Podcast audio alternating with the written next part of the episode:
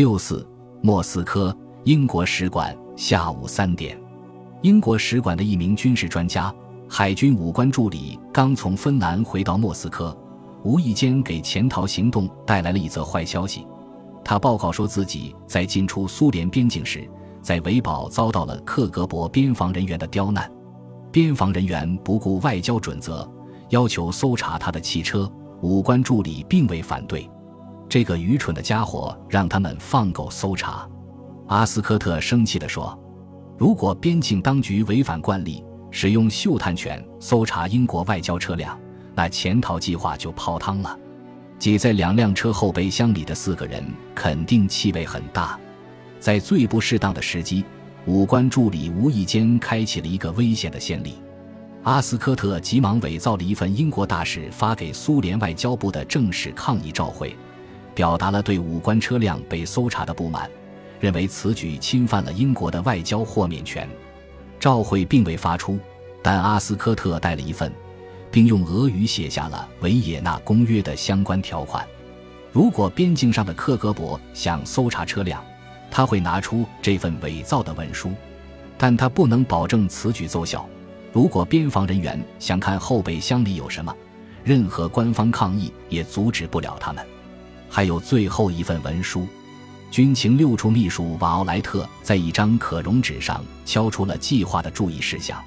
如果克格勃逮捕他们，这份备忘录可用水溶解，实在没有办法也可以嚼碎吞下。极端紧急的情况下。军情六处小组成员可以将皮姆利科行动的证据吃掉。莫斯科列宁斯基大街，下午四点，戈尔基耶夫斯基穿了一件绿色薄毛衣、褪色的绿色灯芯绒裤子和一双旧的棕色鞋。这些衣物是从衣柜深处挑的，可能没有受到放射性灰尘或其他化学物质的沾染，不会引起嗅探犬的警觉。这身装扮看起来和他那身绿色的运动服很像。看门人可能会觉得他只是出去跑步。他锁上了屋子的前门。克格勃几个小时后就会再把门打开。我不仅告别了我的住所和财物，也告别了我的家人与过往的人生。他没有带上照片或任何情感上的纪念品。他没有给母亲或妹妹打最后一个电话，尽管他知道自己可能再也见不到他们了。他没有留下解释或辩解的纸条。在人生中最不同寻常的一天，他没有做什么不同寻常的事。当他走过走廊时，看门人并没有抬头看他。他有整整一个半小时的时间穿过莫斯科市区到列宁格勒车站，最后一次甩掉盯梢。此前几次摆脱盯梢时，他利用了附近的购物区。这次他穿过大街，进入另一侧的一片树林。这片树林一直延伸至大街的尽头。在视线里看不见公路之后，他开始慢跑，并逐渐加快速度，最后几乎开始快速奔跑。那个胖胖的克格勃监视人员肯定跟不上他。到了公园尽头，他穿过公路，沿原路返回，从相反的方向进了一家商店。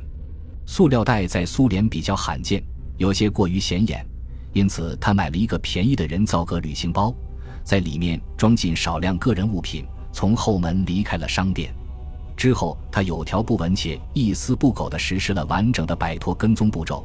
在车门即将关闭时，跳上一列地铁，在坐两站后下车，等下一班地铁到达。等站台上的所有乘客在车门关闭前全部上车后，才搭乘反方向的那班车。接着，他悄悄地穿过一条街，再沿另一条街原路返回，从一个入口进入一家商店，然后从后门出来。列宁格勒车站人山人海，警戒森严。碰巧，来自一百五十七个国家的两万六千名左翼青年正涌入莫斯科参加下周开始的第十二届世界青年与学生大会，庆祝反帝国主义阵营的团结、和平与友谊。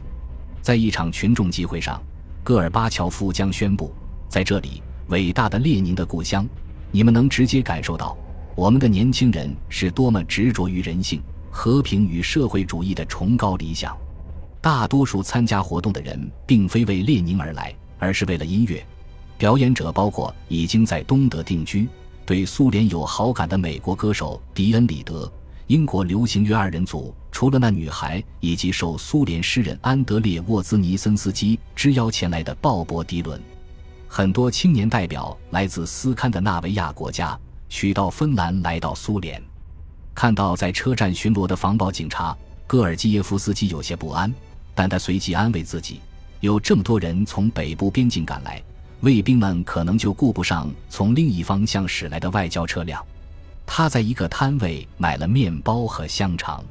据他观察，没有人跟踪他。连夜开往列宁格勒的火车主要由四等卧铺车厢组成，每个隔间有六个铺位，挨着过道。戈尔基耶夫斯基的票是上铺，他找到一张干净的床单，铺好了床。车厢里的女乘务员是一名暑假期间兼职的学生，她似乎没有特别留意戈尔基耶夫斯基。五点三十分，火车准时出发。戈尔基耶夫斯基坐在铺上，吃着寒酸的晚餐，尽量保持镇定。而下铺的几名乘客在玩着猜字游戏。他吃了两片安眠药，很快就在精神疲劳、恐惧与体内化学物质的作用下睡着了。莫斯科，英国使馆，晚上七点，大使的就职酒会非常成功。昨晚刚到的布莱恩·卡特利奇爵士做了一段简短的发言，军情六处的与会者根本听不进去。瑞秋待在家中，冲着隐藏的窃听器呻吟，偶尔发出奇怪的啜泣声。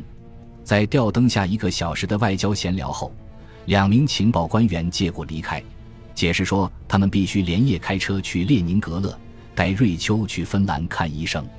参加酒会的人中只有卡特利奇大使。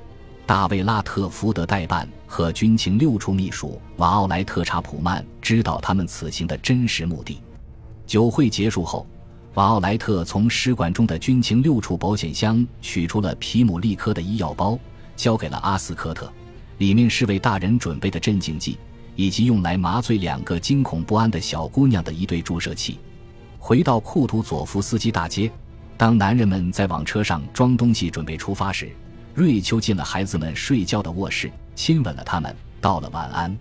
他不知道何时才能再见到他们。如果我们被抓住，他回忆道，我们很长时间都脱不了身。吉扶着他后背僵硬、步履蹒跚的妻子走到福特塞拉车边，让他坐到了前排副驾驶处。大约夜里十一点十五分左右，两辆车驶入宽阔的大街，向北开去。急得福特车打头。阿斯科特的萨博车跟在后面，为了在漫长的赫尔辛基之旅中打发时间，两对夫妇都带了很多音乐磁带。监视他们的克格勃汽车只有一辆，在跟着他们走到了市郊的索科尔后就离开了。驶入宽阔的高速公路之后，阿斯科特和吉没有发现明显的跟踪车辆，但这并不能让人放心。驾车盯梢并非克格勃监视车辆的唯一方法。在每条主路上，每隔一段距离都设有国家车辆检查局哨所。